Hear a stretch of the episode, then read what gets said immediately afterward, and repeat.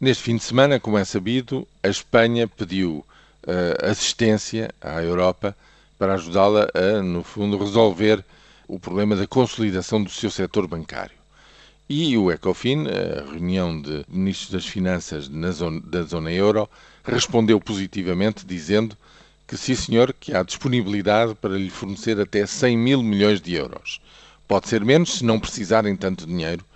para, uh, no fundo, intervir eh, e eh, terminar a tarefa de limpeza dos balanços e de consolidação eh, financeira do setor bancário em Espanha. Este acordo é muito importante, em primeiro lugar, pela sua dimensão.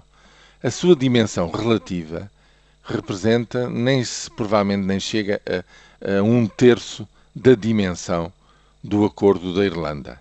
Um, na Irlanda, na altura, eh, com aquilo que recebeu e que, uh, no fundo, canalizou imediatamente para uma banca que estava quase virtualmente falida, representou 30% do seu produto interno bruto em 2010. Pelos meus cálculos, mesmo que se chegue aos 100 mil milhões, provavelmente isto representará no máximo uns 9% do produto interno bruto em Espanha. Uh, em segundo lugar, afasta-se o fantasma das instituições europeias não terem criado mecanismos e não terem meios financeiros mobilizáveis para apoiar eh, economias grandes, como são, eh, digamos, a terceira ou a quarta economia da zona euro, estou a referir-me à Itália ou à Espanha. No caso da Espanha, a coisa está agora delimitada, sabe-se o que é que é preciso, na sua dimensão máxima, e vai poder atuar-se rapidamente nesse sentido. Finalmente, o caso espanhol, claro que tem influência sobre outros países intervencionados, nomeadamente a Irlanda. Pede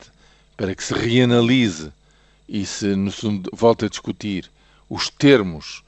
do acordo e do empréstimo eh, que contraiu em 2010, em função daquilo e dos termos que forem agora acordados eh, para a banca espanhola, é sabido como, por exemplo, no caso português, no caso português estão 5 mil milhões em causa já foram detectadas a necessidade de 5 mil milhões e os bancos que receberem dinheiro público vão, têm obrigações adicionais em termos de um, administrações públicas no período transitório até se verem livres desta dívida, em termos de, de, de, taxas de juros que vão ter que pagar pelo dinheiro que entra, em termos de política prioritária de, de dividendos, etc, etc. O mesmo vai ser acordado em relação aos bancos de Espanha.